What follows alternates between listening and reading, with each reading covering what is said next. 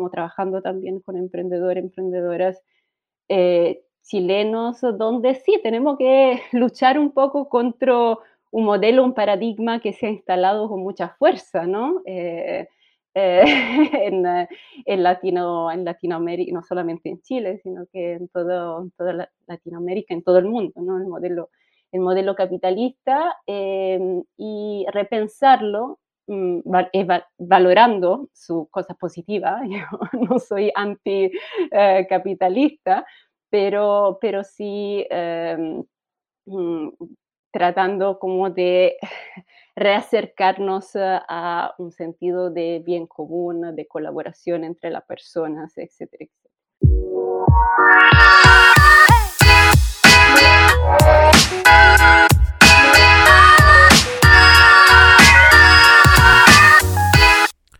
Hola, bienvenido a este conversar donde te comparto casos reales y ejemplos de organizaciones que aplican los principios de autogestión. Mi invitado el día de hoy es Ana Bonan. Es originaria de Italia y colabora con Purpose. Es una organización que es una ONG que ofrece ayuda para ver temas de propiedad responsable, inversión con un propósito. El rol de Ana está enfocado en promover el movimiento en la TAM. Existen casos prácticos y ejemplos reales como Bosch, Bursor, Ecosia, Rolex. Todas estas organizaciones están manejadas por un fideicomiso o fundaciones que se adaptan a las leyes de cada país. Este es un conversar muy disruptivo y te invito a que tengas calma y logres conectar como yo. Ana nos describe claramente los pasos a seguir. Nuestro conversar fue cómo crear una organización más allá de la autogestión, una empresa de propiedad responsable y la definición de los cómo, con una estructura y gobernanza, propiedad y propósito. Los dejo con Ana. Hola Ana, bienvenido. Hola Pancho, un gusto estar acá. Muchas gracias por la invitación. Pues, pues estoy muy emocionado y contento de tenerte aquí porque hoy tenemos eh, pues un, un gran tema que para mí un interés personal y así es como nos conocimos y te busqué con el tema de la propiedad y la copropiedad de los accionistas, así que va a ser un, gran episodio. Sí, yo me, muy feliz por mi lado, me encanta el tema de la autogestión, no soy una experta, pero desde el lado de la propiedad y del trabajo que hago hace un par de años, eh, ahí me acerqué y me fascina, así que feliz de estar acá conversando. Bien, ¿y para ti qué es la autogestión? Mira, como te decía, no soy una experta, pero de lo que entendí, de lo que estudié, de lo que viví también, porque también nuestra organización Purpose, de la cual después vamos a hablar, eh, experimenta, porque creo que todo es un experimento, ¿no? Con, uh, con forma de autogestión en nuestro trabajo. Y, y creo que más allá de un nuevo sistema de gestión, es un cambio de paradigma en la forma en la cual entendemos las organizaciones, la colaboración entre las personas que se basa, esa es mi definición, ¿no? Lo he pensado un poco ayer y a ver si te hace sentido, pero se basa en tres principios, conceptos fundamentales. El primero yo creo que es la libertad, ¿no? De autogestirse, de autogestionarse. Yo soy italiana, así que si de repente sale alguna palabra rara, no se preocupen. Eh, eh, pero la, la, libertad, claro, de autogestionarse en mi propio trabajo, en las decisiones que, temo, eh, que, que, tomo, pero siempre acoplado con una responsabilidad, ¿no? Por lo que hago. O sea, libertad para mí no funciona si no hay responsabilidad. Y esta responsabilidad se da por un compromiso que yo tengo como trabajadora o como emprendedora hacia mi empresa y el propósito, ¿no? Y mis clientes y todos los stakeholders involucrados. Y esta combinación lleva a una confianza entre la persona del equipo, entre también los dueños o los diferentes participantes ¿no? de este organismo vivo que es una empresa.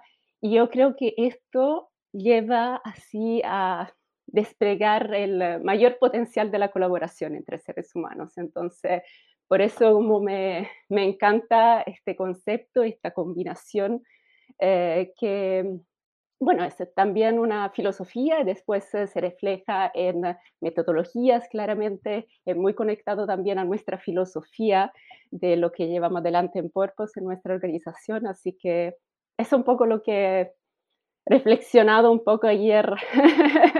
Muy bien, se, ve que... Esta pregunta. se ve que hiciste la, la, tarea, la tarea. Bien. Mira, y, hoy, antes de iniciar nuestra, el episodio, te decía que, pues me gustaría saber cómo, a qué te dedicas, cuál es tu rol y, a la organización con la que representas y, posteriormente, cómo conectas tú a, esta organización, ¿no? Entonces me gustaría que, que nos definas cuál es el propósito de Purpose, este, y qué es lo que haces ahí y, después cómo conectas tú con esta organización.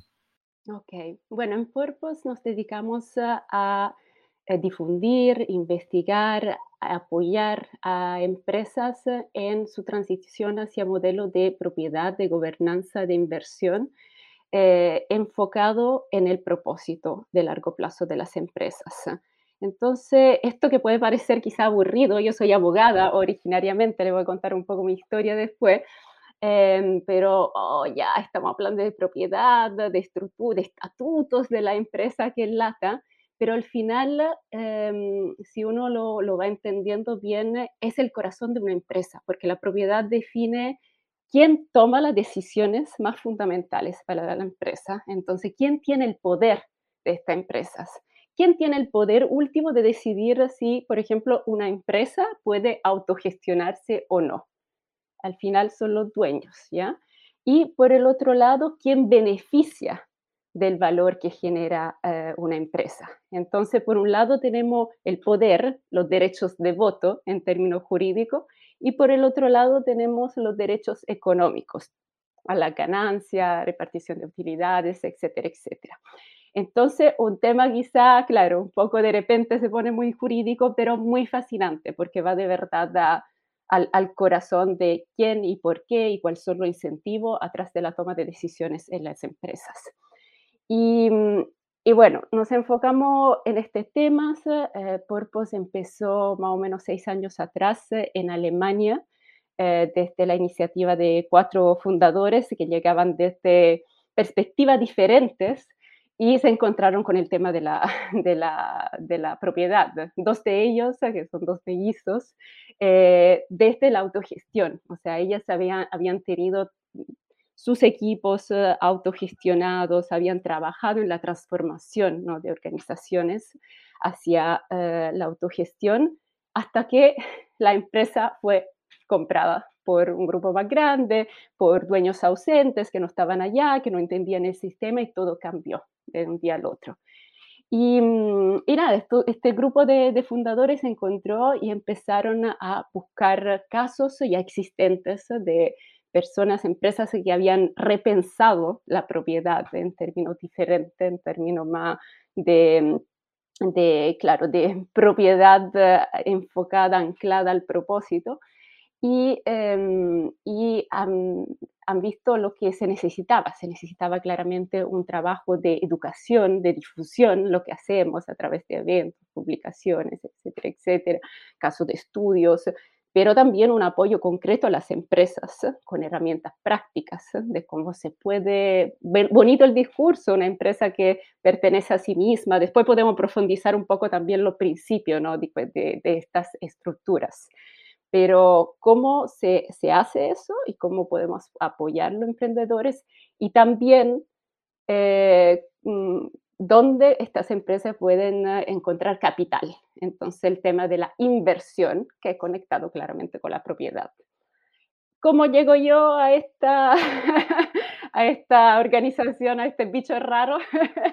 yo soy, em, soy italiana, me formé en, en Derecho y empecé trabajando en estudios de abogados, eh, en compras-venta de, de, empresas a nivel internacional y tenía una relación eh, como de, ¿cómo se dice?, de sentimientos cruzados, encontrados, algo así, con el mundo de las empresas, en el sentido que me interesaba mucho, me gustaba como la dinámica, todas las ideas que generan, todo el potencial, todo lo que se puede lograr con las empresas, por un lado, ¿no?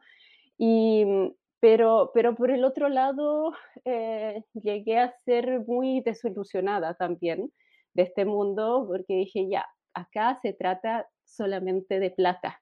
Acá siempre, y traté como de acercarme también a los temas de sostenibilidad, pero veía mucho eh, greenwashing, entonces hay como una desilusión y bueno, yo desde los estudios de abogado después me cambié, empecé a trabajar en una startup em, donde me dedicaba, esa startup a crecimiento exponencial, modelo Silicon Valley, vivía en, en Berlín en ese tiempo. Y, y, nada, esta startup después fue comprada por un grupo más grande.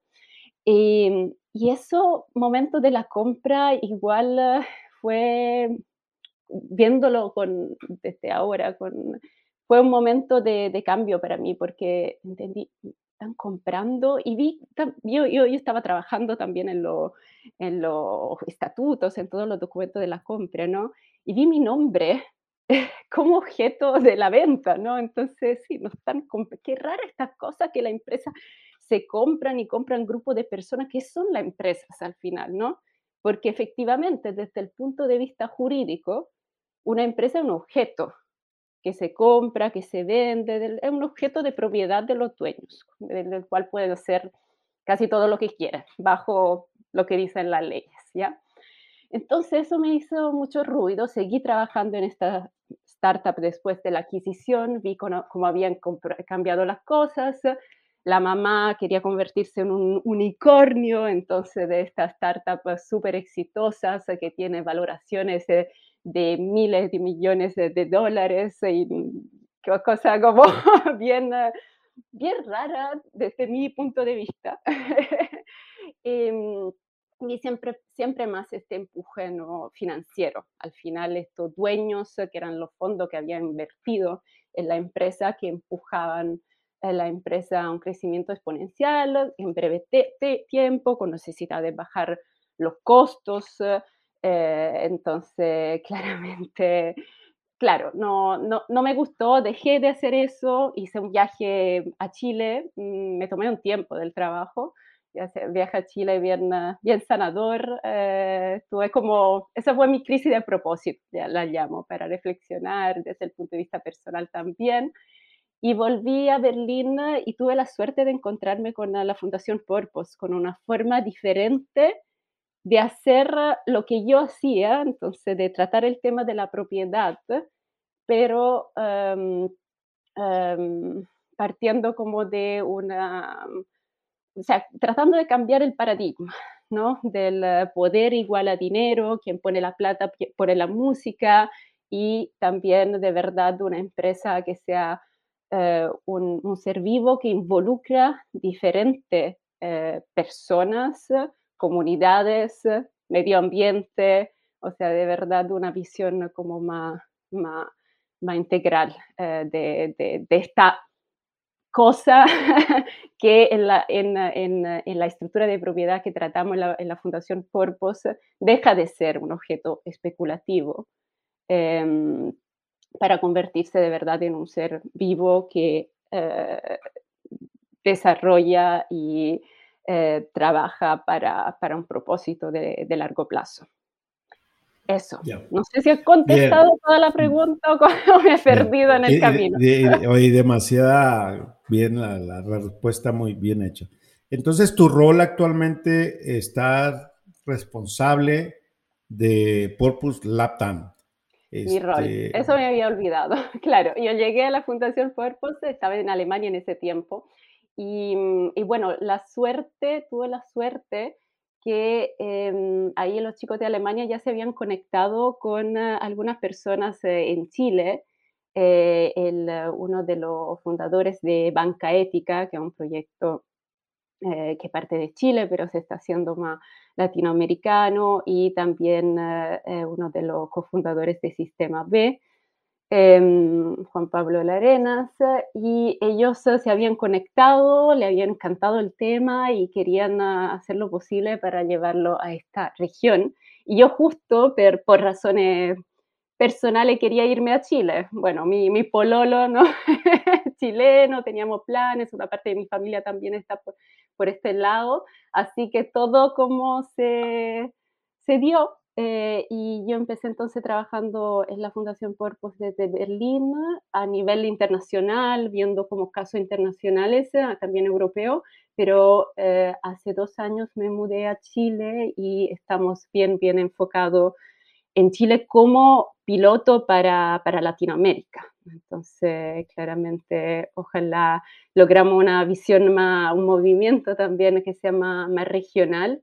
Nosotros sí em, creemos en la iniciativa de los emprendedores que están en, eh, en los diferentes países. O sea, no vamos a conquistar, a expandernos, a colonizar eh, otro país, sino que si se dan como colaboraciones eh, o empresarios eh, que quieren hacer esto en un país, ahí vemos forma para apoyarnos, colaborar, etcétera, etcétera. Un poco lo que ha pasado en Chile, ¿no? que ha nacido desde, desde acá el interés, la ganas de mover algo por estos lados.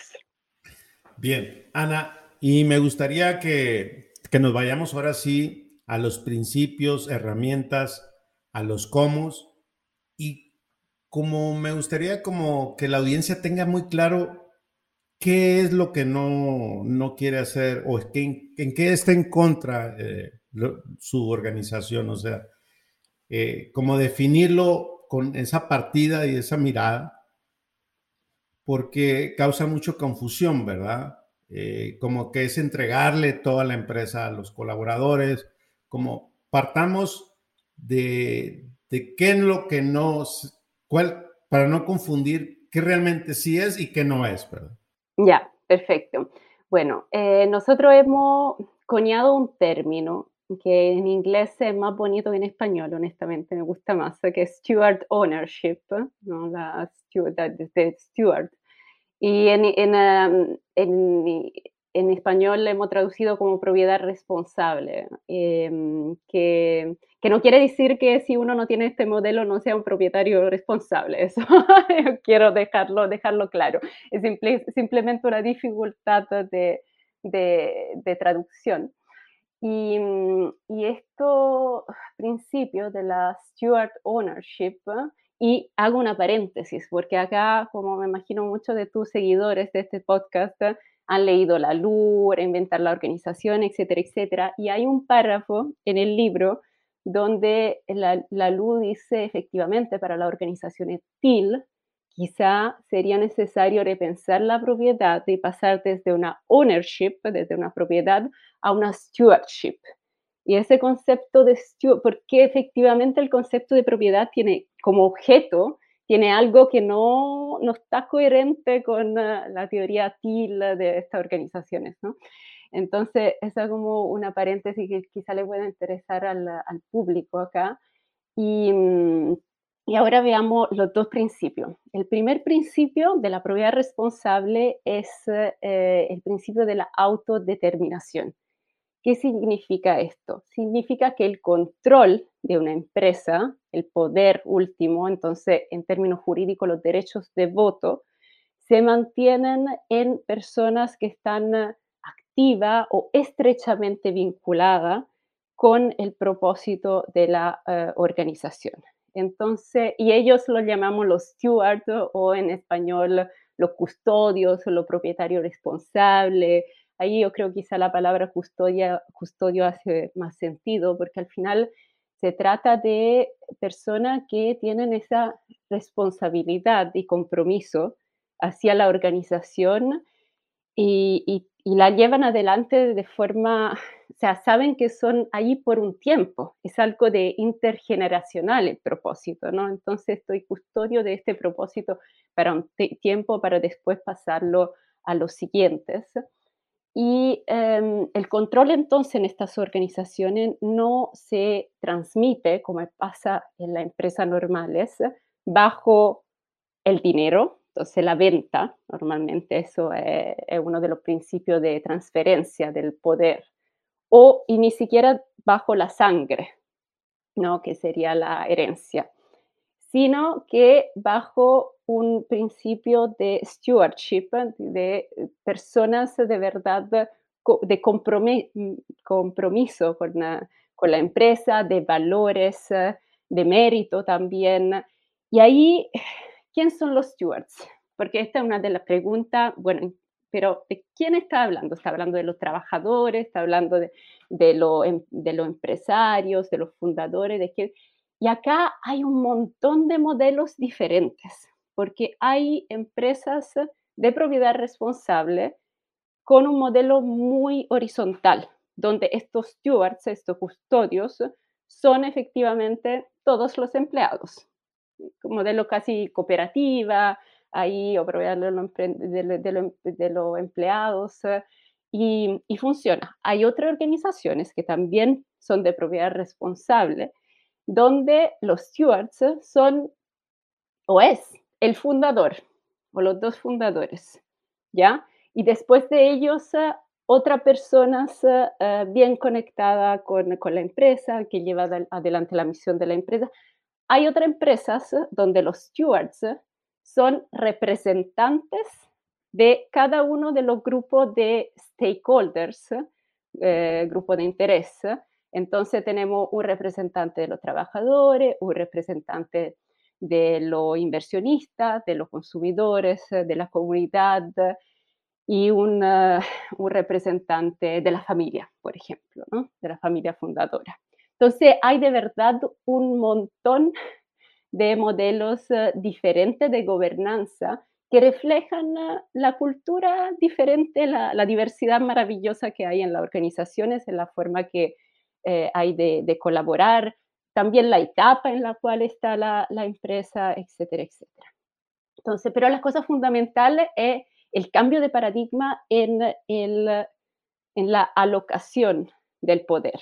¿Dónde está el poder? No se transfiere bajo, bajo la plata y ni siquiera bajo la, eh, como la llama Warren Buffett, la, la lotería de, de, de, espermas, no me acuerdo, la lotería genética, ¿no? No, ninguno de estos dos principios eh, se aplica en la propiedad responsable. Y, creo que tenga un sentido, o sea, si lo pensamos en las instituciones públicas, efectivamente estos dos principios para los cargos no son síntoma de una buena administración. Si yo transfiero el poder bajo la sangre o bajo la plata.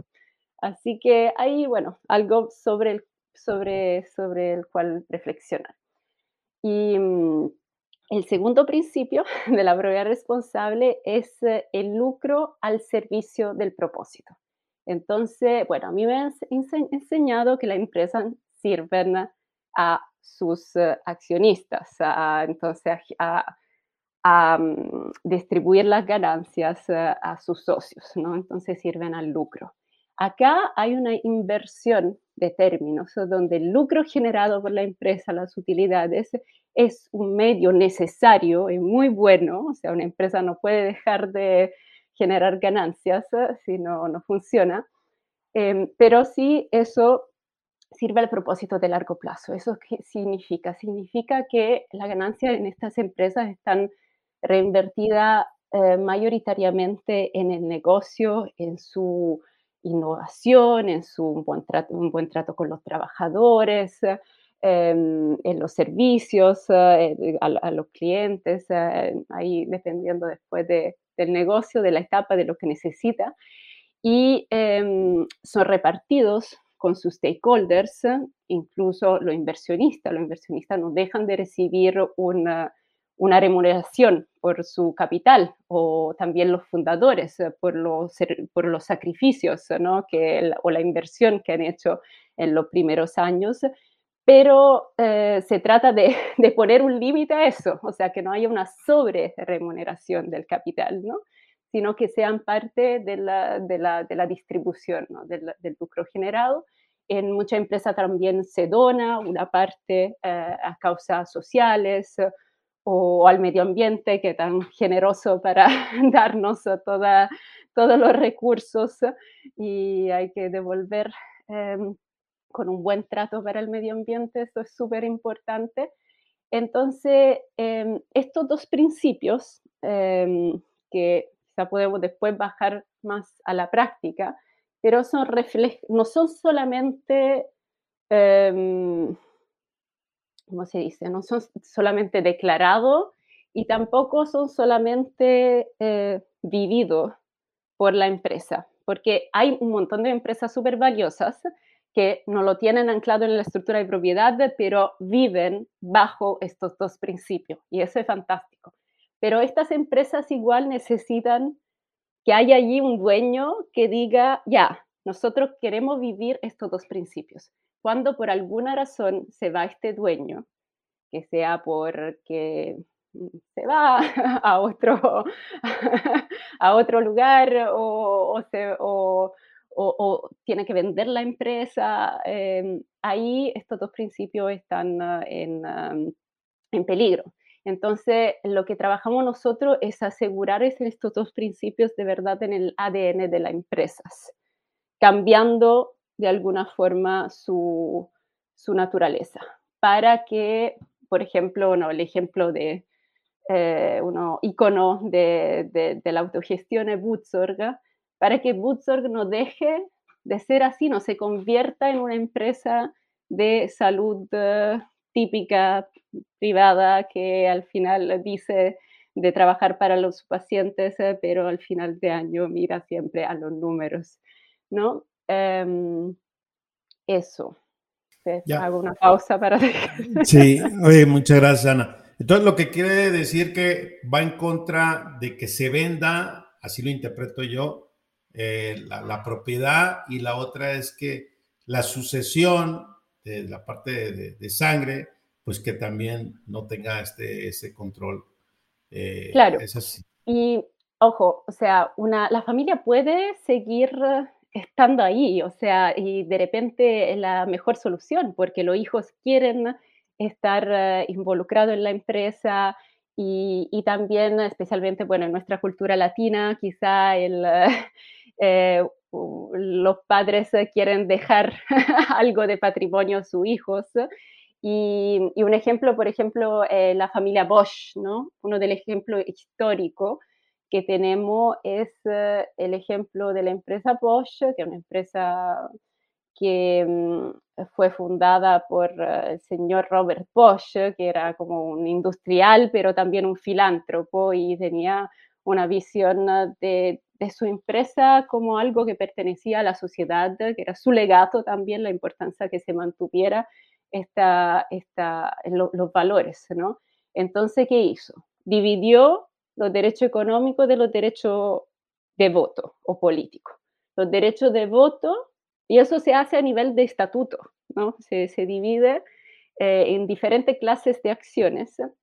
Los derechos eh, de voto eh, están en un trust, llamámoslo trust, una estructura alemana que ahora no lo voy a aburrir con eso, em, donde están, están hoy los números se me van, pero creo que son siete custodios, em, eh, dos de los cuales son internos de la organización, entonces ejecutivo de, de, Bosch, eh, hay un representante de la familia entre estos stewards y hay eh, lo otro que son representantes de la industria, personas muy, muy, muy de muy buena reputación, que no tienen ningún interés económico en Bosch, pero que son como los custodios, la propiedad, ¿no?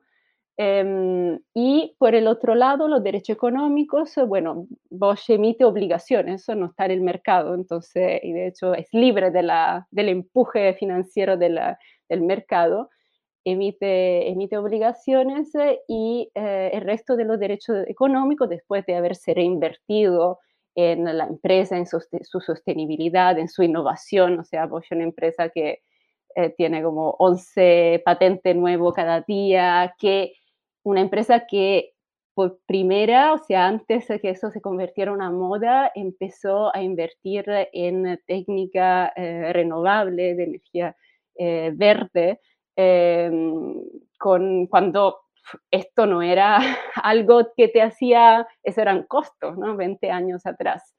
Y el resto, después de la inversión, se dona a la Fundación Bosch, que lleva adelante un poco los valores eh, más sociales y de educación eh, que estaban a corazón de su fundador una parte de los derechos económicos, lo que quería decir, se mantuvo con la, con la familia. Hay como un 7% que se mantuvo con, con la familia. Entonces, la familia, perdón que te, te, interrumpa, la familia Bosch tiene el 7% de la propiedad. De la propiedad económica. Claro. Económica. Y luego el otro siguiente paso es que después de que se reinvierte y hace todo el tema de financiero, que como bien dices, hace hacen eh, patentes y son muy activos en la innovación, después lo mandan a la fundación, ¿verdad? Tienen claro, eh, esta parte social. un 93%, o sea, después de la reinversión de las utilidades, y esto se decide por los stewards, ¿eh? donde está representada la familia, pero no, no decide la familia, es en minoría, ¿no? después de todo eso, se reinvierte, se distribuye a la fundación un 93% de, de lo que queda, y a la, a la, familia un 7% que por lo que entiendo en lo último tiempo está dejando también este porcentaje. Em, pero, pero hay soluciones eh, eh, también para las familias, ¿no? O sea, acá no se trata de, eh, de, o sea, de, de dejar totalmente el, el, patrimonio, sino que encontrar soluciones que sean más equitativas entre, eh, entre las diferentes partes ¿no? que, que, contribuyen a la, a la, empresa y donde el poder de verdad sea salvaguardado, um, el control que esté de verdad se mantenga enfocado hacia el propósito de largo plazo de la empresa y no solamente al propósito eh, financiero de sus dueños de, corto plazo, ¿no? ya. A ver, Ana, me gustaría que hagamos un ejercicio y, y, también decirle a la audiencia que tú y yo nos conocimos por un interés personal. Creo que fue el año pasado y que te dije, oye, yo quiero saber y me gustaría explorar y aprender como mexicano. Y bueno, pues he leído pues algo, me mandaste información, pero como siempre uno se queda en el cómo. Entonces, vamos a un ejercicio ya en, la, TAM y en este caso concretamente para México. ¿Qué, yo tendría que hacer para ser un tema de copropiedad? O sea, ¿qué debo de hacer primeramente? Vámonos con los pasos y empezaríamos por un caso desde cero conmigo y decir, a ver, Ana, para que la audiencia le quede herramientas y principios y sobre todo el cómo, ¿qué yo tendría que hacer? Yo tengo dos socios en mi empresa. Bueno, Ana, aquí estoy. Tengo interés, somos una empresa autogestionada, estamos en el proceso, seguimos aprendiendo porque tenemos muchos problemas. Eh, antes de eso, somos una empresa que empezamos con principios de capitalismo consciente en el 2013, pero ¿cómo reúno el perfil yo o sí? O, o cómo convenzo a mi socio? O sea, ¿qué debo de hacer y cómo podemos aterrizar para un caso, a ver si lo podemos armar este, de tal manera de que decir, mira, esto tenemos que hacer. Bueno, primero que todo, eh, te recomendaría hacer un trabajo de, mm, nosotros lo llamamos soul searching, eh, búsqueda de alma, ¿no? O sea, primero que llegar a los detalles jurídicos de cómo se hace eso, técnicos, de verdad, tener claro qué quiere lograr en, esto, en este proceso y estar seguro de estar bien alineado con tus socios, porque al final la, decisión la van a tomar los tres, ¿ya? Entonces, primero que, primer que todo, mi pregunta sería, bueno, visualizamos un poco eh, qué es una empresa para ti, em, y esto, bueno, creo que desde la autogestión ya tú tienes, y quién te gustaría que en el futuro tuviera el control de estas empresas. Entonces, mirámoslo separando por el lado de los derechos de voto. Entonces, ¿quién serían las personas o la sí, las personas em, y también cuál es un poco tu filosofía de em, atribución del poder? Porque tú puedes decirme y están bien las dos. Que a ti te gusta más, a pesar que la empresa sea autogestionada y muy horizontal, pero dice, pero a este nivel último creo más en la meritocracia o creo más en la democracia, o sea, en la horizontalidad también en una propiedad de, empleados, en un tipo cooperativa, ¿no? O creo en eh, que toda la parte tengan que estar eh, representada y creo que el proceso ahí se puede dar. O que sea concentrada entre personas eh, que pueden ser los ejecutivos o no sé, o, o sea, reflexionamos un poco sobre cuál es tu visión de empresa, cuál es tu, qué es lo que tú, tú crees, te sentiría bien pensando, bueno, yo ya no voy a estar en esta empresa, pero sé que va a estar en manos de este grupo de personas, ¿ya?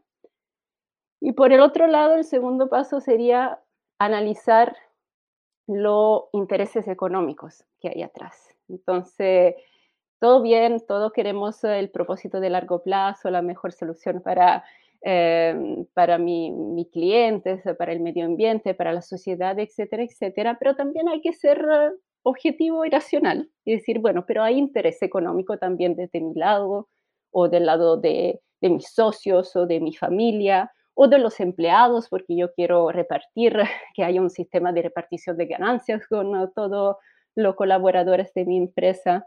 Entonces, ya, ya he hablado suficiente, pero un poco enfocarse en lo que quiero, ¿no? Hacer ese proceso, ese mapeo de eh, deseos, qué es lo que se siente bien, dudas, temores, o sea, un proceso más psicológico al inicio, eh, que yo hago conmigo mismo y después me eh, lo comparto y, lo, lo, converso con, primero que todo, con mis socios.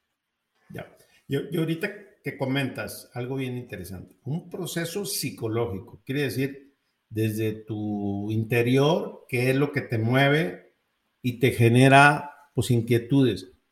Ahora, se me vienen dos, dos preguntas a la vez. Una, en el caso de Europa con la TAM, ¿crees que esto es posible? Y, y al final, si esto es así, ¿Qué debemos de tener los emprendedores para cumplir estos, estos principios de propiedad? Em, ¿En qué sentido en el caso de Europa con la TAM es posible? Ah, eh, todos los ejemplos y los, la mayoría están en Europa, que también tienes ahorita eh, en la TAM, también tenemos ejemplos, pero siempre nos comparamos con los europeos, ¿no? Nosotros los, los latinos, ¿no? O sea, decir, eh, ellos sí pueden y nosotros no, o sea, hay alguna diferencia cultural de o también Europa tiene que cambiar esa creencia igual que nosotros y cuál sería eh, los requisitos o lo mínimo que un, latino debería de tener para hacer. Yo creo que este concepto no tiene un, uh, un lugar de origen uh, específico, no es un modelo europeo.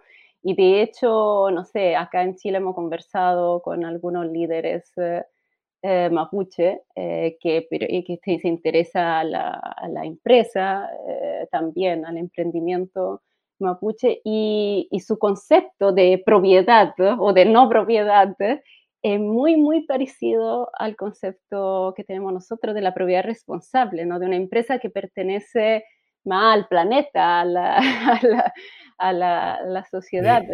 Ana, te interrumpo, te interrumpo con, una buena intención, nomás aclara que es mapuche mm. para los latinos que no somos chilenos, yo sí entiendo, y de qué estás hablando, ¿no? Este, de, lo, de los pueblos indígenas, ¿no? Mm, y, eso también eh, hay un estudio sobre steward ownership en Nueva Zelanda también, y ahí también se mencionan eh, algunos conceptos uh, de los pueblos indígenas de allá eh, que resuenan muchísimo. Entonces yo creo que eso es algo que está está muy conectado con la esencia un poco de los seres humanos. Y ahí, bueno, nos ponemos de nuevo filosófico, perdón. Yo sé que tú quieres ser concreto en, este, en esta instancia contigo, Pero, em, pero entonces, como eh, entiendo que efectivamente los ejemplos grandes, hay un montón de empresas también del norte de Europa, sobre todo, que tienen modelos de empresas eh, que pertenecen a, fundaciones, por ejemplo, sin fines de lucro, que es un modelo, un, ejemplo de cómo se puede estructurar algo de, este tipo, ¿no?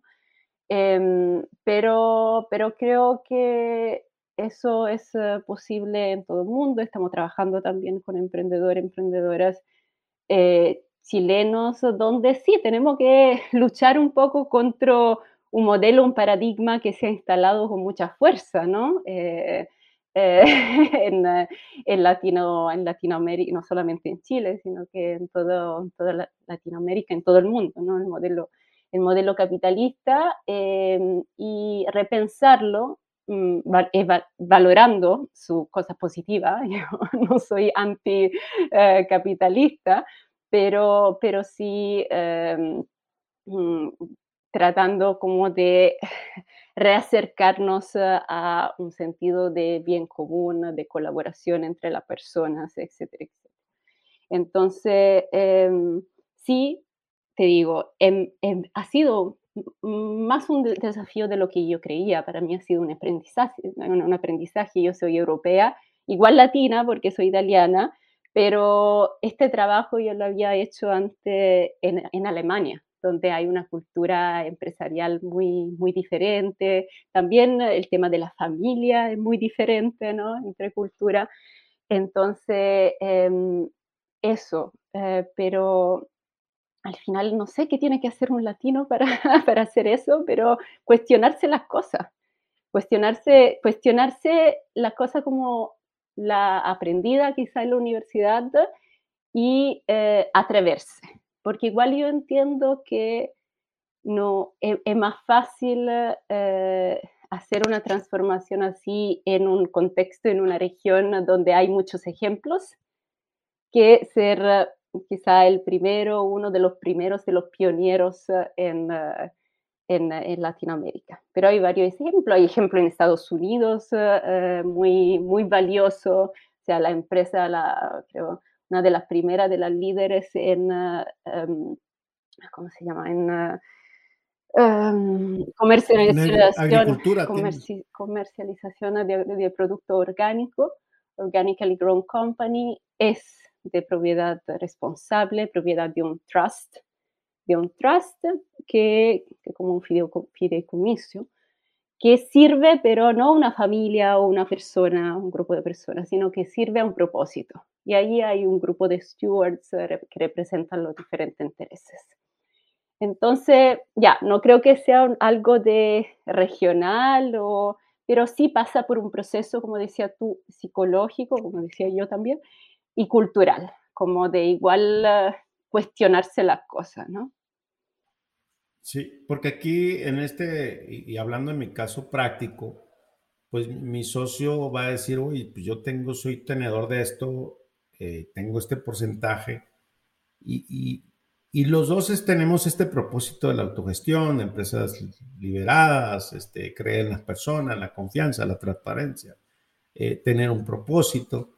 Pero cuando hablamos de este tema de la propiedad, eh, no sé de qué manera, yo sí tengo inquietud como de hacer una prueba, pero al final eh, esta parte de atreverse a explorar y, de convencerse de este propósito que es bueno para, para la organización y para nosotros, es ahí donde viene esta parte de la inquietud, quién sí puede y quién no puede, ¿no? O sea, al final, como tú dices, lo tienes que preguntarte, lo tienes que cuestionar y tienes que saber y estar preparado. ¿Y quién es una persona que no está preparada? La que no se puede hacer una pregunta de qué es lo que quiere. O sea, esa es otra pregunta que te hago. ¿Quién no puede entrar a esto? Em, yo creo que uno lo siente si está preparado a hacer eso porque, porque es un paso grande. Entonces, entonces... Es una conexión, ¿verdad? claro, y, y, yo creo que, o sea, eso pasa, o sea, esa conversación ese que tú vas a tener con tu, tu socio, pasan por visualizar algo de futuro. O sea, ustedes tienen, creo, o sea, muy útil ponerse como en la situación. Bueno, tenemos una sucesión acá. Ya queremos dejar de, de estar en esta empresa activo, etcétera, etcétera, o nos pasa algo, ¿qué va a pasar con esta empresa? ¿Ya? Y hacer, hacer escenario. Ya, la vamos a vender a un grupo más grande, ¿qué va a pasar después con uh, nuestros colaboradores, con todo lo que hemos creado? O buscamos, o va a pasar a mis hijos, o cómo están mis hijos, o quieren de verdad hacer eso, no sé.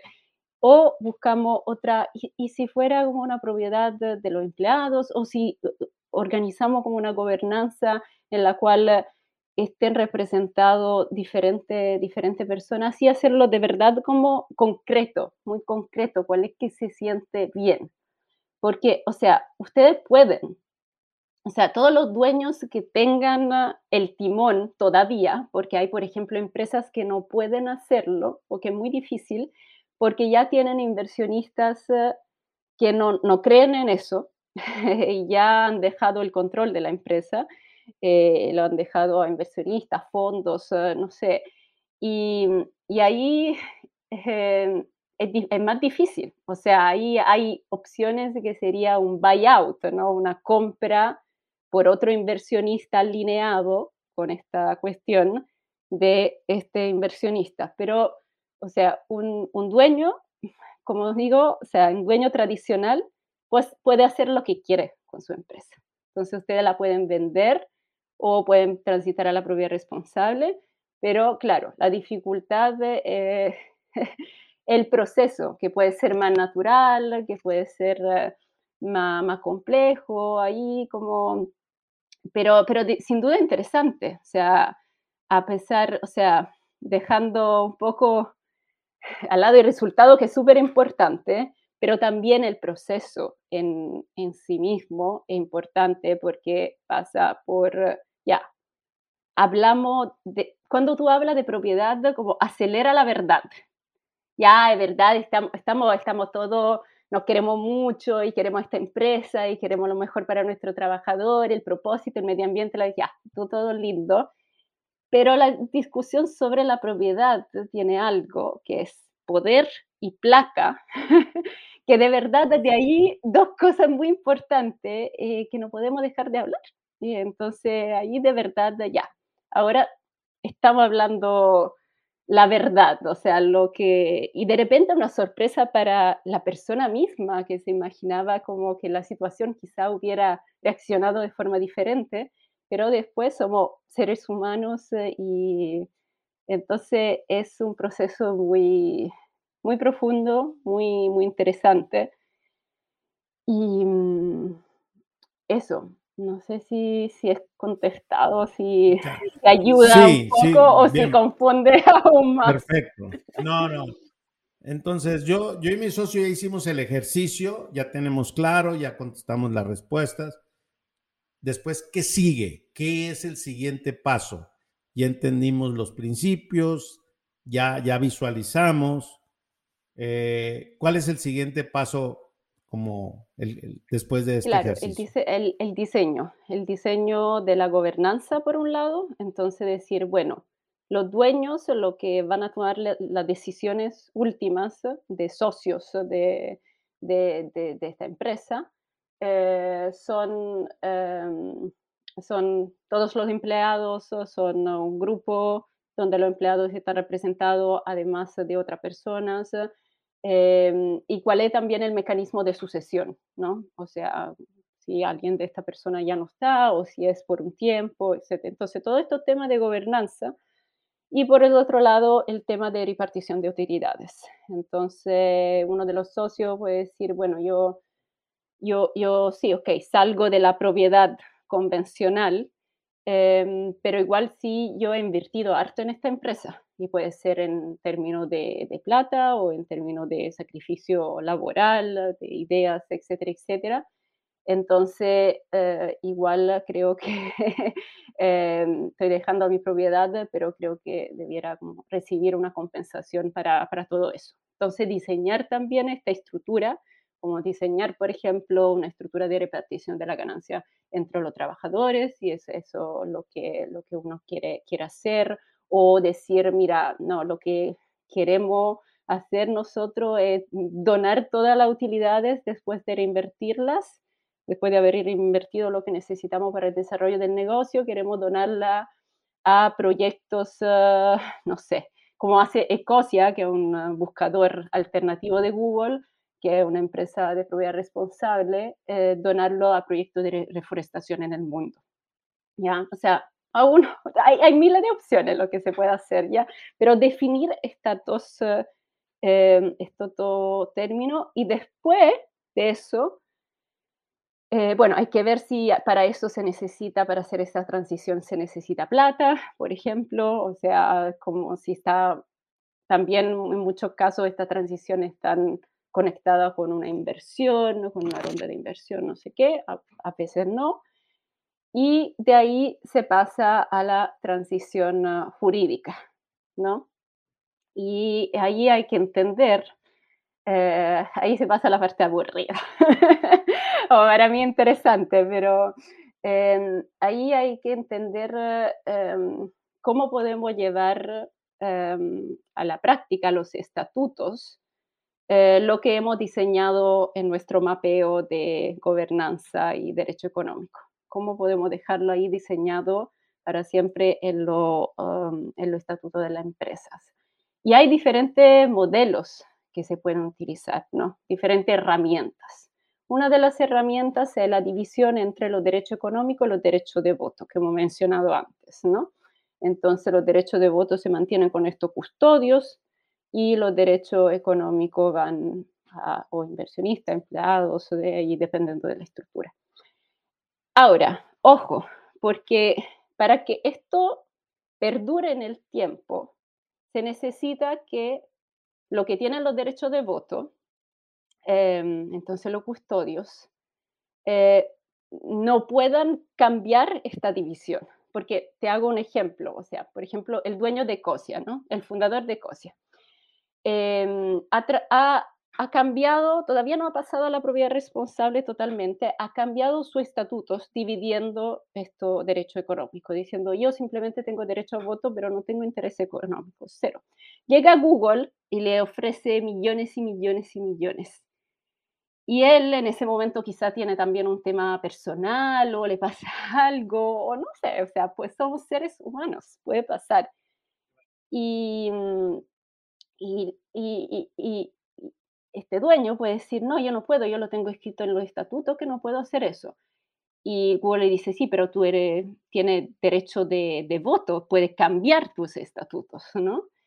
Y, y, dice, ah, sí, puedo cambiar mi estatuto y puedo reconvertir la empresa en una empresa objeto que yo te vendo, querido Google. Entonces, ojo, porque esta separación entre derecho de voto y derecho económico no sirve, o sea, de nuevo, está basada en un dueño que esté completamente comprometido con este sistema. Cuando este dueño no esté, por ejemplo, no sé, el dueño de, de cosa le pasa algo y, se, pierde, se puede perder todo eso. Entonces se necesita un anclaje em, que cambie la naturaleza de verdad de la, de la empresa, el ADN de la empresa. Y este anclaje normalmente es una estructura como una fundación o un trust o sea, estructuras que no salen del mecanismo jurídico de la empresa para eh, convertirse em, dueña de sí misma, o sea, donde el propósito de verdad es lo que rige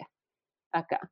Y, mm, y como hemos, hemos, mencionado, puede ser una fundación o un trust dueño, o puede ser eh, mecanismo alternativo como lo que ha usado, por ejemplo, Butzorg T, que es una hermana de, de Butzorg en el sector de la salud mental, donde, que, donde han um, un artículo sobre eso también en Corporate Rebels, que sé que otra cosa que los seguidores acá eh, pueden conocer, donde um, hay una, una acción de oro que está entregada a una fundación externa que tiene simplemente el derecho a vetar, entonces decir de no a cambio que pudieran comprometer los dos principios de la propiedad responsable. ¿no?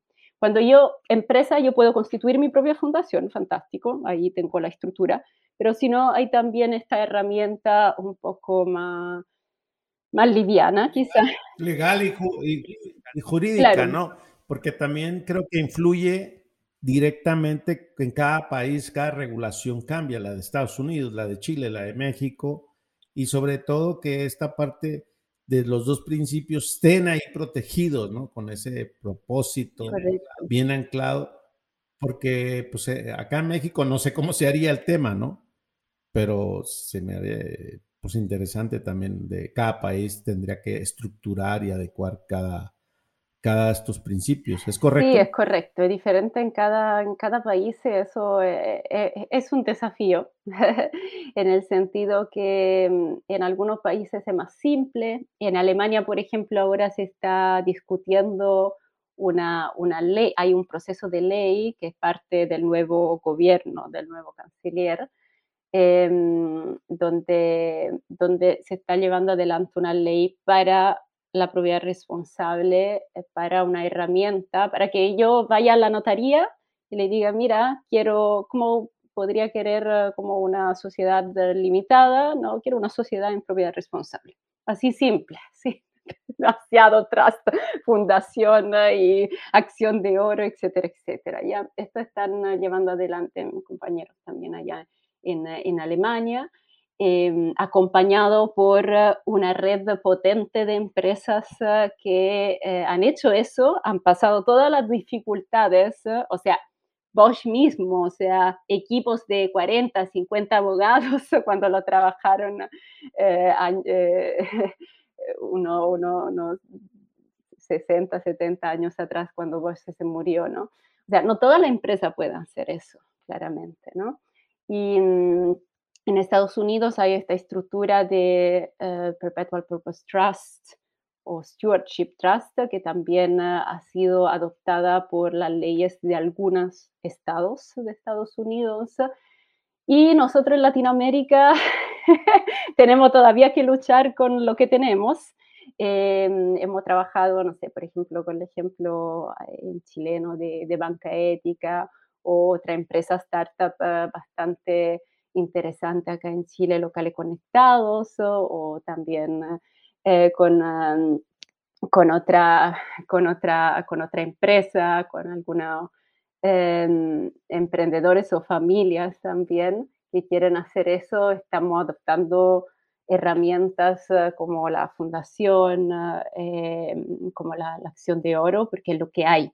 Y primero necesitamos como muchos casos para después ir al eh, a la política pública, a, a los legisladores, decirle, oye, necesitamos algo que haga, nos haga el proceso más fácil, porque al final lo que queremos es entregar nuestra empresa al bien común y eh, están haciendo más difícil eh, que, que, no hacerlo. Entonces, ahí es un, es un proceso, es un desafío, pero pero eh, es necesario, o sea, es parte, es parte de una transición, eh, se conecta con otro, otros movimientos, el movimiento de la, eh, de la autogestión y muchos emprendedores, empresarios que, que, quieren dar, dar el paso porque se hace como consecuente con todo lo que han trabajado a nivel con sus colaboradores, a nivel de gestión,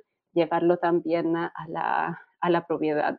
Entonces, porque al final, ya se trata, o sea, la autogestión como cambia la naturaleza de la, de la colaboración, em, pero ahí queda algo como un vacío, o sea, igual, pero el instrumento jurídico, la estructura de la, de la empresa, su naturaleza al final permanece la de un sistema eh, antiguo o diferente, o sea, del cual queremos salir, ¿no? Entonces, ya. Claro. Ana, debo de confesarte algo que a pesar de que te tengo siguiendo casi un año y hoy en este espacio, en este conversar, y tengo como mi inquietud, ¿no? Sé el proceso que debo de seguir, pero al final es como esa valentía y, y me da como un miedo, un temor eh, me quiero imaginar que la gente que vaya a escuchar este episodio, pues le va a dar más miedo que yo, que decir, ¿y, cómo lo hago? ¿no? Y, ya, ya, vimos como las cosas, los pasos a seguir y los principios y las herramientas, que me quedaba muy claro. Pero a pesar de eso, es como esa inquietud de, híjole, este, pero ¿qué me va a pasar a mí como este tema de la propiedad y este miedo, ¿no? Y sé que al final es un propósito bueno, es algo propósito en común, que es sustentable, que es de largo plazo, de muy largo plazo, y, que al final esto, pues como, como estos casos de Bosch, que, que, son los de los más conocidos, y pues, pues es una potencia en tecnología, en el mercado, de inversión, de, de, lucro, y no ha desaparecido, ¿no? O sea, ¿cómo es que, y, eso, esa parte me inquieta bastante, eh, y en lo personal creo que, que, es algo que hoy me queda muy aterrizable de, hacer ese ejercicio, a ver qué pasa, lo voy a hacer. Ya te contaré qué me sucede. y por favor. Eh, ¿Qué nos sucede? ¿Qué nos sucede? Porque sí lo, sí lo, sí lo voy a hacer. Eh, pero lo interesante es que estas herramientas pues eh, tienen un propósito, ¿no? De, ayudar. Y, me gustaría como para ir cerrando el episodio, eh, ¿qué ofrecen al final? ¿Qué, ¿En qué sí consiste la ONG para apoyar y dónde?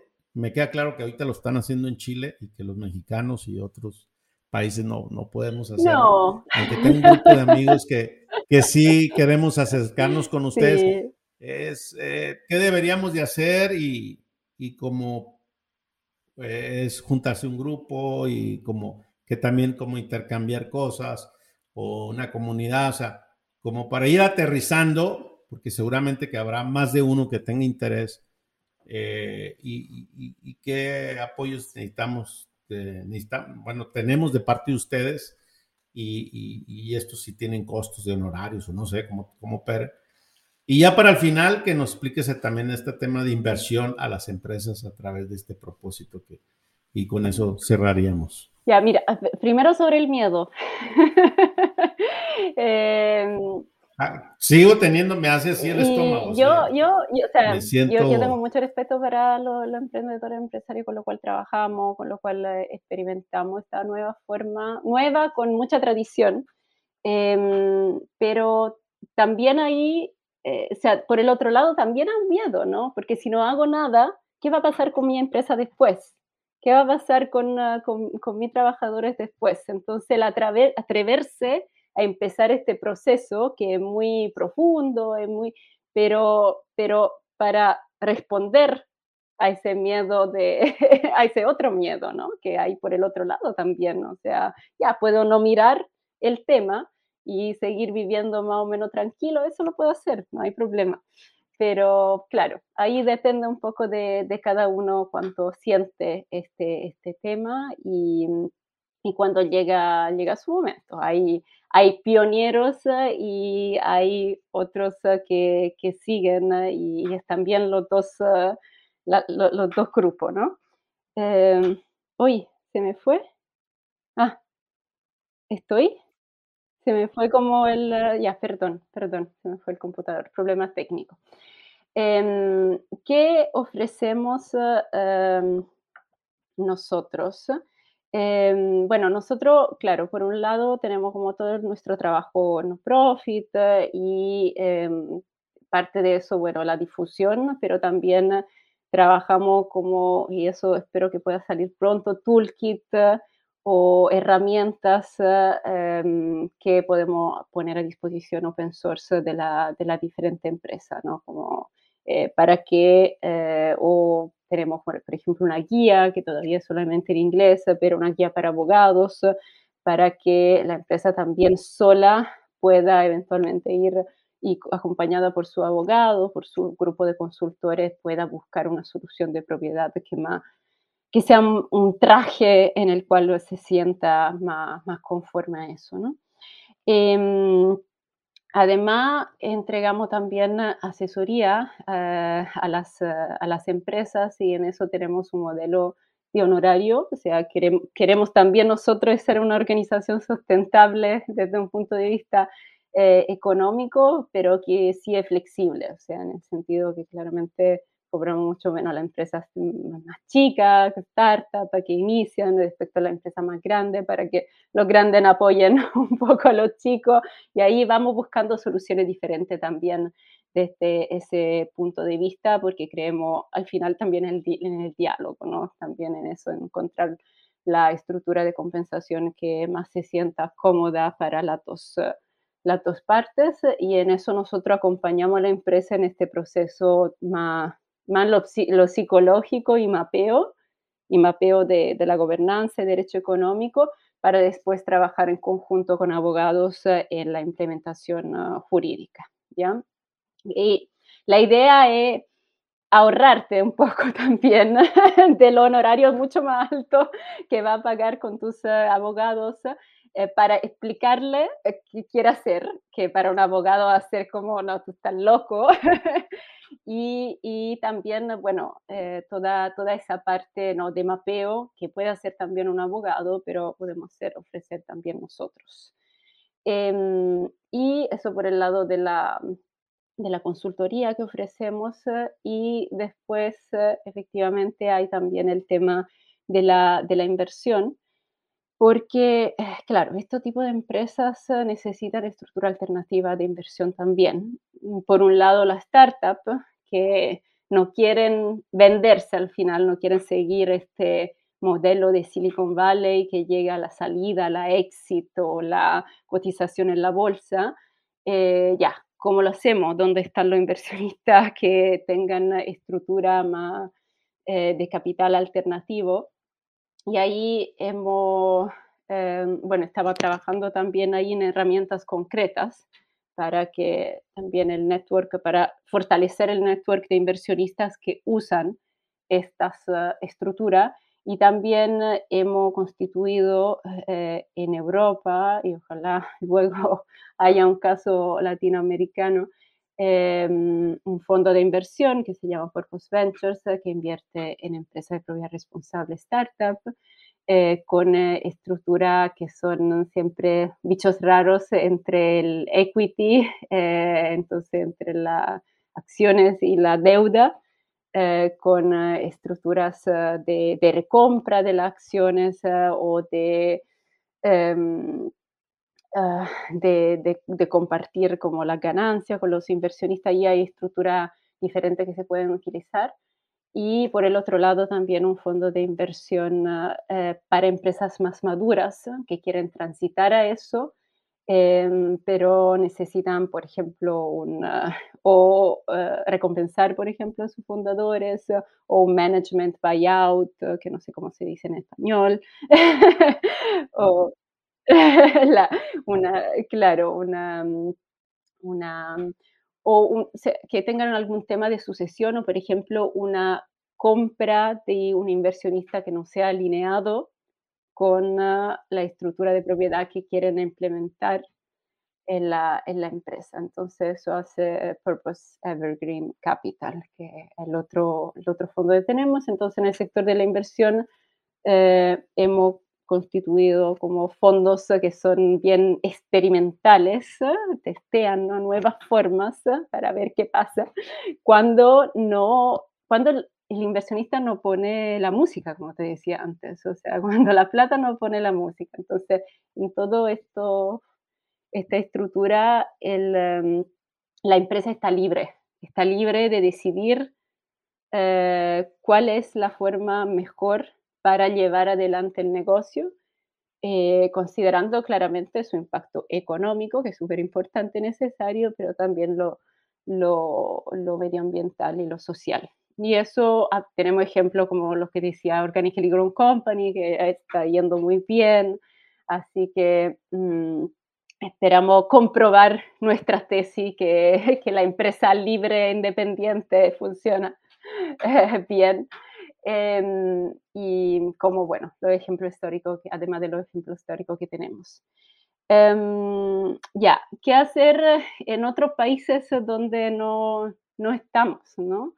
Em, bueno, nosotros em, ofrecemos eh, apoyo reactivo más que activo a, esto, a, estos emprendedores en, en estos países, en el sentido que reaccionamos a su, su necesidad em, ofreciendo el apoyo que podemos dar, eh, eh, considerado como nuestros recursos eh, acotados, ¿no? Pero creemos en la iniciativa del empresario.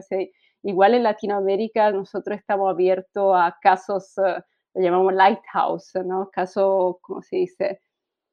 Import o sea, de empresas em, que puedan ser inspiradoras y no necesariamente tienen que ser chilenos, simplemente yo estoy en Chile, mis socios están en Chile acá y creemos también en la cercanía, ¿no?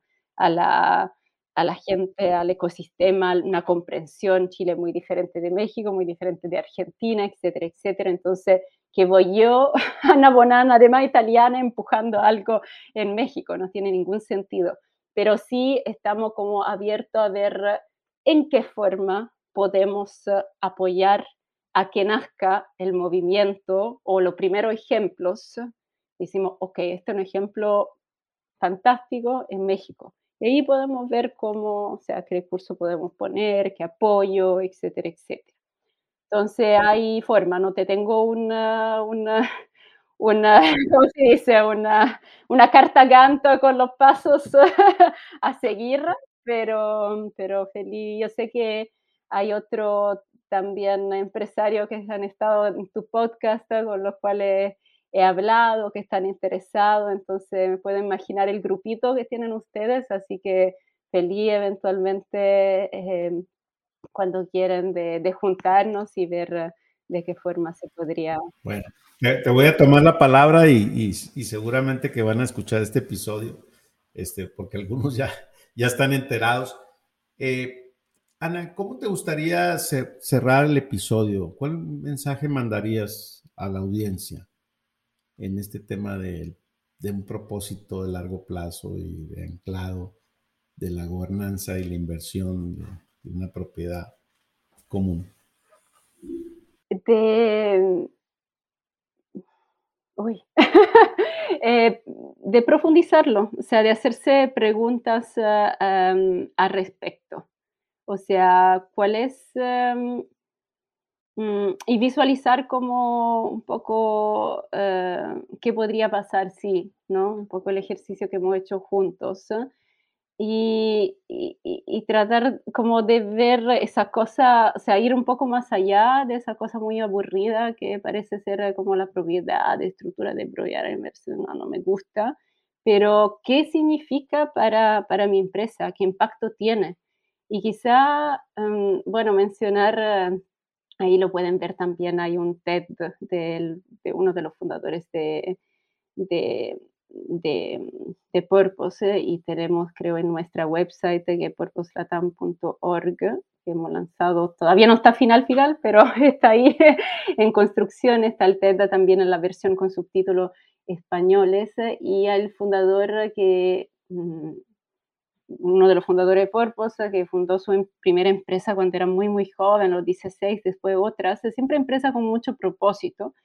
Y una colaboradora un día le pregunta, pero tú nos dices que sí, nosotros trabajamos todo para un propósito, etcétera, etcétera, pero al final nosotros trabajamos para ti, o sea, tú eres el dueño de estas cosas, tú puedes vendernos mañana, puede pasarte algo, volverte loco, no sé, yo confío en ti, pero eh, trabajamos para, o sea, desde un punto de vista jurídico, es así la estructura. Entonces, hacerse, hacerse esa pregunta y, y ver uh, forma, ver, ver cómo, cómo, cómo hago clic yo y eh, cuál es también el momento. O sea, hay momento y momento, claramente, yo creo, para cada empresa en la cual abordar en algún momento el tema de la propiedad sale, que sea porque llega una oferta de, compra, que sea porque hay un tema de sucesión.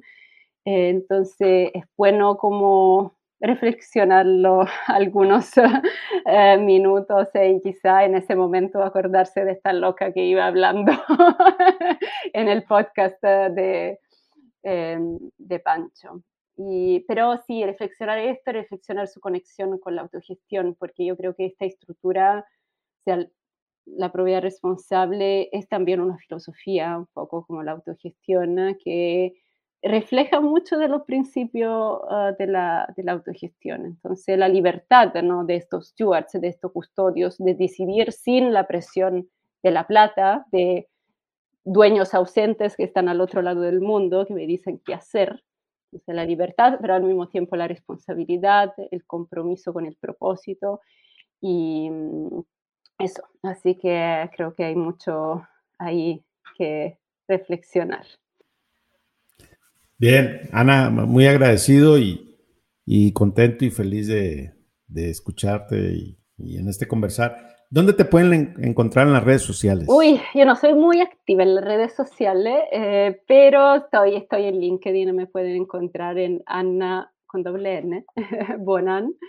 Em, o eso, eso. Y también, bueno, tenemos nuestro canal de LinkedIn por Postlatam, nos puede seguir por allá y vamos conversando. Eh, eso. Muy bien, pues muchas gracias y nos estamos viendo. Seguramente que me van a surgir algunas preguntas, pero ya te buscaré. Yo soy de los que sí te voy a buscar. Saludos. Muchas gracias, gracias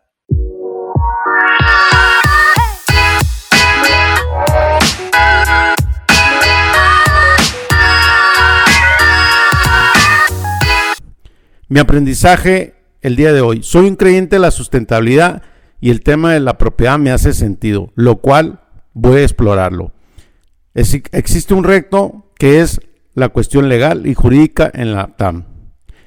Te invito a que te suscribas a nuestro canal de YouTube